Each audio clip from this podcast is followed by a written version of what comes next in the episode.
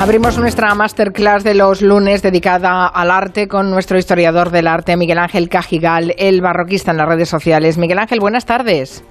Buenas tardes, Carmen. ¿Qué tal? ¿Todo bien? Bien, me dice Carmen eh, Roma a través de Twitter que va a hacer un receso para escucharte, porque seguro que eres interesante. Y pregunta: ¿hablará sobre la inclusión de un Picasso en el Museo del Prado? Parece que es noticia de hoy y además noticia bomba. ¿Por qué lo es? Eh, vamos a entrar directamente con esta noticia de última hora: la inclusión de ese Picasso.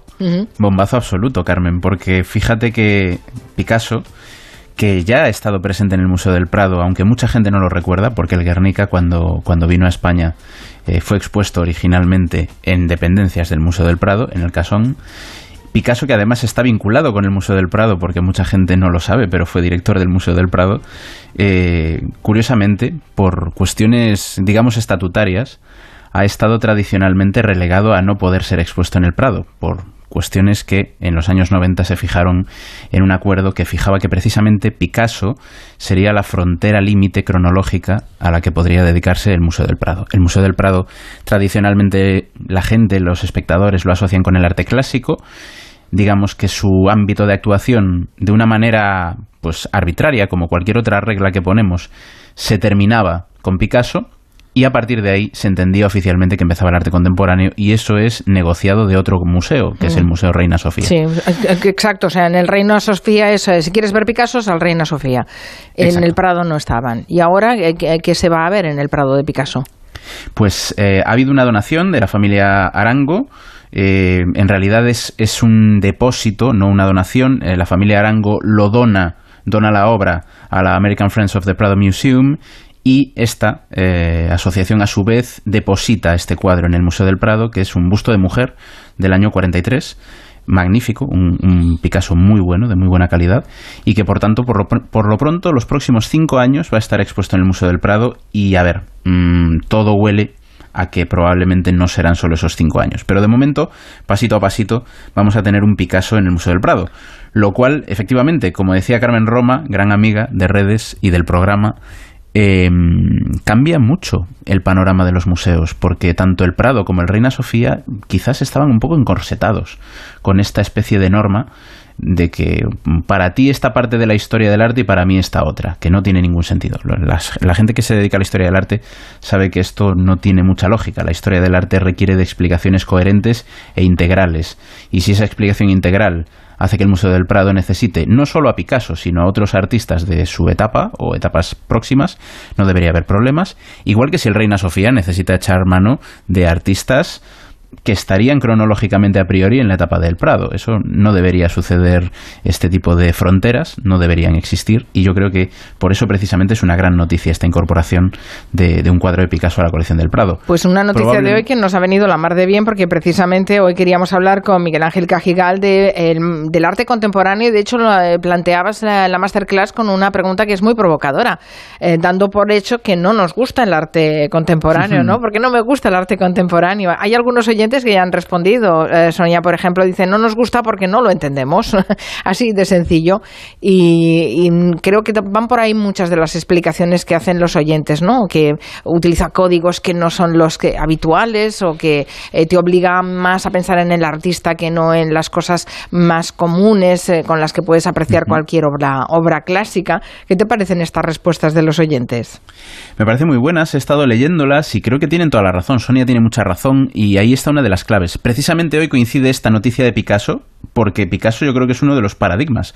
Hay mucha gente que dice una frase que a mí me resulta un poco curiosa muchas veces cuando la escucho. No, no, a mí Picasso no me gusta, a mí esto del arte contemporáneo es que no, no me gusta. Y yo siempre pienso, a ver, Picasso no es arte contemporáneo. el arte contemporáneo, mm, podríamos debatir mucho a qué le llamamos arte contemporáneo, pero desde luego Picasso es un maestro clásico. Precisamente por eso es tan lógico que acabe estando en el Museo del Prado.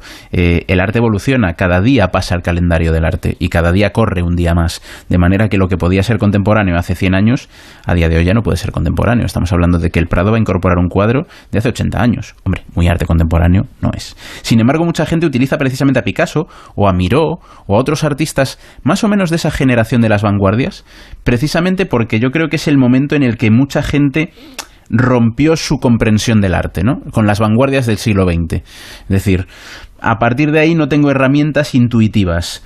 Eh, quizás, por un lado, la cercanía temporal sea algo que nos hace un poco minusvalorar las cosas que están más próximas a nosotros.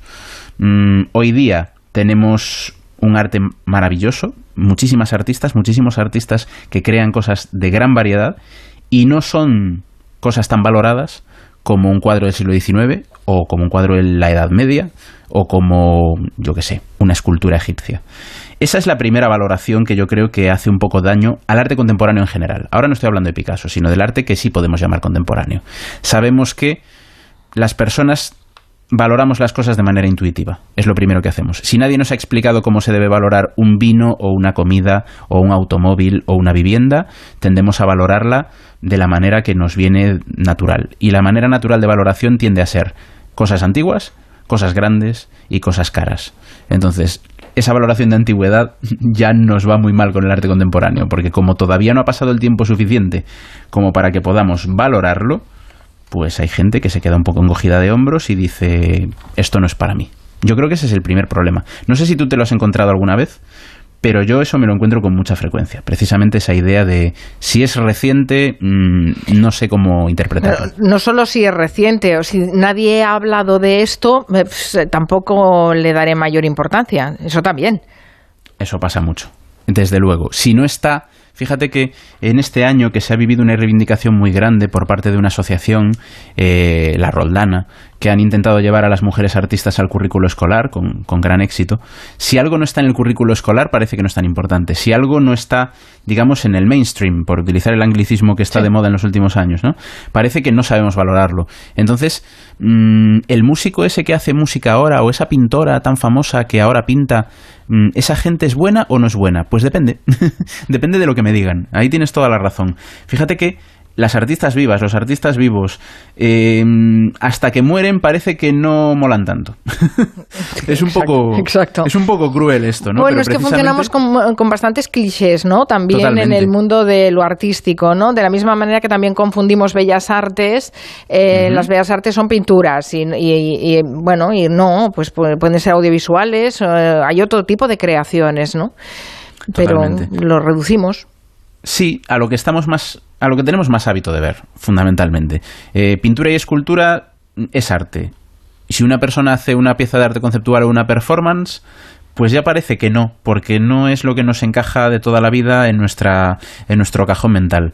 Si aún encima lo hace una persona viva, pues cuando se muera ya decidiremos si era buena su creación o no. Fíjate que a mí, por ejemplo, me chocó mucho eh, cuando falleció David Bowie que de repente yo no sabía que había tanta afición por David Bowie en España. De repente, o sea, estoy siendo a lo mejor un poco malo, pero yo recuerdo que las redes sociales se llenaron de gente que lamentaba muchísimo la muerte de David Bowie.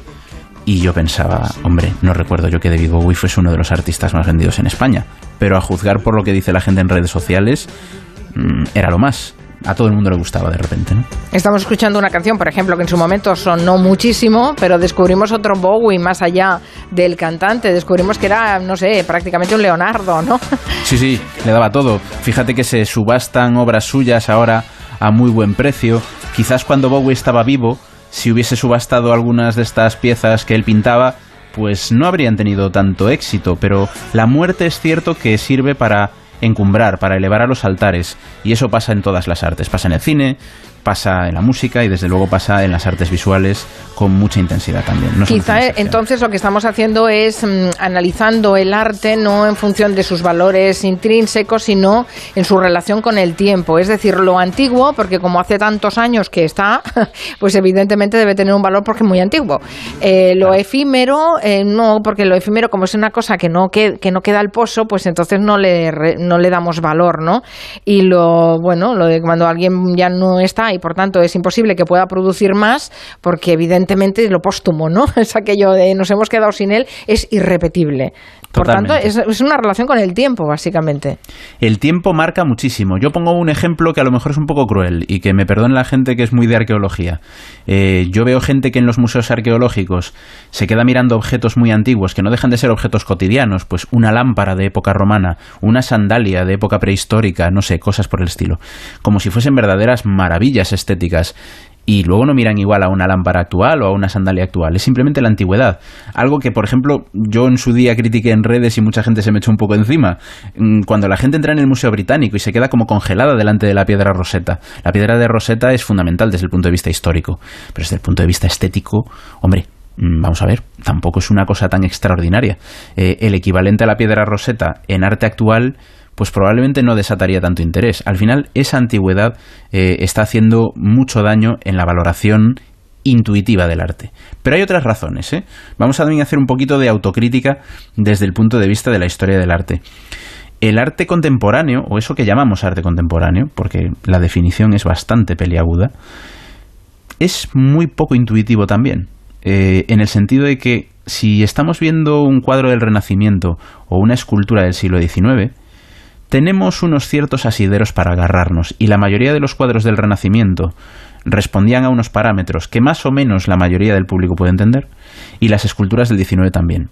Mm, tenemos como un tema de fondo que podemos más o menos interpretar, sobre todo cuando el arte buscaba un gran realismo, imitar a la naturaleza, imitar a lo que ven nuestros ojos, engañar al espectador, en definitiva. Ver un cuadro que parece muy, muy, muy, muy real pues admira, siempre admira. Mm, te guste más el arte contemporáneo o menos, incluso los muy forofos del arte contemporáneo también Disfrutamos de un cuadro de Van Eyck o, de un cuadro muy realista del Renacimiento italiano. Pero claro, esto no ocurre en la actualidad. Hoy día el arte es más diverso que nunca, más diverso de lo que nunca jamás ha sido, y esto nunca insisto lo suficiente en ello. Nunca hemos tenido unas artes visuales tan diversas como las que tenemos en la actualidad. Y eso significa que yo ahora mismo, si quiero ponerme al día de 20 artistas diferentes que estén en activo, en el presente, casi casi tengo que aprender 20 narrativas distintas, 20 historias distintas. La individualidad en el arte ha aumentado muchísimo más. Eh, por poner un ejemplo un poco de andar por casa, entre Velázquez y Murillo no hay tanta diferencia, pero entre dos pintoras o pintores actuales probablemente hay mucha. Eso significa que cuando entramos en un museo de arte clásico, que normalmente el arte lo valoramos en los museos, si entramos en un museo de arte clásico vamos a entender muchas cosas, pero aunque no las entendamos, con un par de pinceladas y un par de explicaciones ya nos pueden servir casi para una sala entera. Mientras que en un centro de arte contemporáneo, tenemos más problemas. Casi necesitamos una explicación específica para cada artista. Y dentro de cada artista incluso una específica para cada obra. Fíjate Carmen que acabamos de hablar de Picasso. Picasso es ese artista que tiene etapas. Y en cada etapa una manera de pintar completamente diferente. Todo se complica un poco más. Y quizás desde la historia del arte no hemos tenido un gran éxito a la hora de transmitirle al espectador y a la espectadora que eso es un juego, que tenemos que entrar un poco en esa dinámica y que precisamente descubrir la voz individual de cada artista es lo fascinante del arte contemporáneo. Poder ir a un museo a sorprenderte mucho encontrándote cosas que ni siquiera te imaginabas que habían sido pintadas, esculpidas, grabadas o cualquiera que sea su soporte. Hemos empezado hablando de, Picasso. Yo no sé si existe también en el mundo del arte, como en otras, eh, en otras disciplinas, una cierta eh, competencia virtuosa, es decir, la rivalidad con algún artista te hace saca lo mejor de ti mismo, ¿no? No sé si, si también funciona. Funciona en el deporte, desde luego. Eh, lo que no sé si funciona en el arte, pero sí que se habló mucho de la, de la comparación entre Picasso y Dalí. Nos decían que el bueno era Picasso y que Dalí no. Claro. no. No sé hasta qué punto eso les hizo buenos a los dos o se reían de eso? Es interesante porque esa competencia es algo que está en nuestra narrativa, es también algo muy intuitivo. Parece que tienes que estar o a favor o en contra y nos encanta hacer rápidamente, sea en los deportes, sea en la literatura, pensemos en la rivalidad entre Cervantes y Shakespeare, que ya les gustaría a los dos haber conocido nada de esa rivalidad, o cosas por el estilo. Y con Picasso y Dalí ocurre, claro, es cierto que Picasso y Dalí son los dos nombres más conocidos probablemente del arte español del siglo XX, con permiso, no sé, de Maruja Mayo, no, ni siquiera Maruja Mayo no llega a ese nivel de conocimiento, eh, Miró sí puede llegar, pero Picasso y Dalí están muy por encima de cualquier otro artista del siglo XX en cuanto a fama. Y son muy diferentes a la hora de crear. Aunque hubo épocas que tocaron estilos muy similares, Eh, Picasso es mucho más... Mm, está mucho más alejado de la naturaleza. Y Dalí, aunque pinta en un estilo que denominamos surrealista, en realidad siempre incluye en sus cuadros cosas que podemos identificar. Animales, mm, paisajes, eh, plantas, cualquier cosa que, aunque estén mezcladas de manera un poco onírica, podemos fácilmente identificar. A diferencia de Picasso, ¿no? Que Picasso tradicionalmente es el que desata ese típico comentario de va, así pinta mi niño de tres años. Hmm. Que yo siempre pienso, oye, si tu niño de tres años pinta así, ya estás tardando en sacarle rendimiento económico a todo esto, porque no es tan fácil, ¿no? Curiosamente, muchísima gente, mucho público, piensa que Dalí era mejor dibujante que Picasso. Un poco porque Dalí dibujaba cosas más parecidas a la realidad cuando en realidad eso no es necesariamente ser mejor dibujante. Ser mejor dibujante es tener un dominio del dibujo que te permita hacer literalmente lo que quieras y resolver literalmente cualquier problema a través del dibujo, no necesariamente un dibujo realista.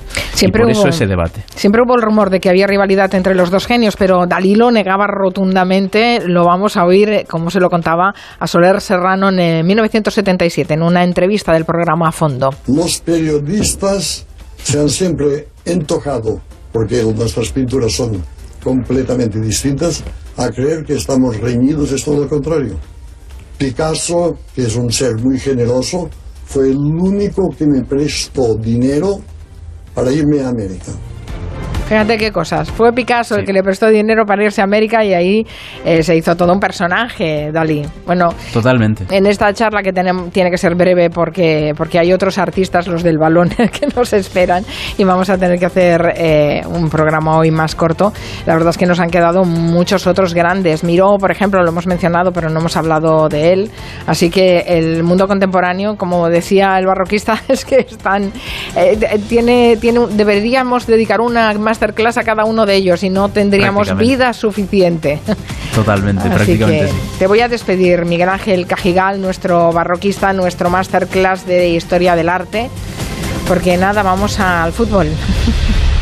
se acabó la cultura, ahora llega el entretenimiento, una famosa frase paródica de, Académica Palanca. Gracias, eh, Miguel Ángel. Buenas tardes. Bueno, ya ustedes también nos vamos a despedir ya. Ya saben que después de las 5 hay un Radio Estadio especial porque hoy juega la selección española frente a Croacia en la Eurocopa. A ver mañana lo que nos cuentan a partir de las 3 con ustedes. Adiós.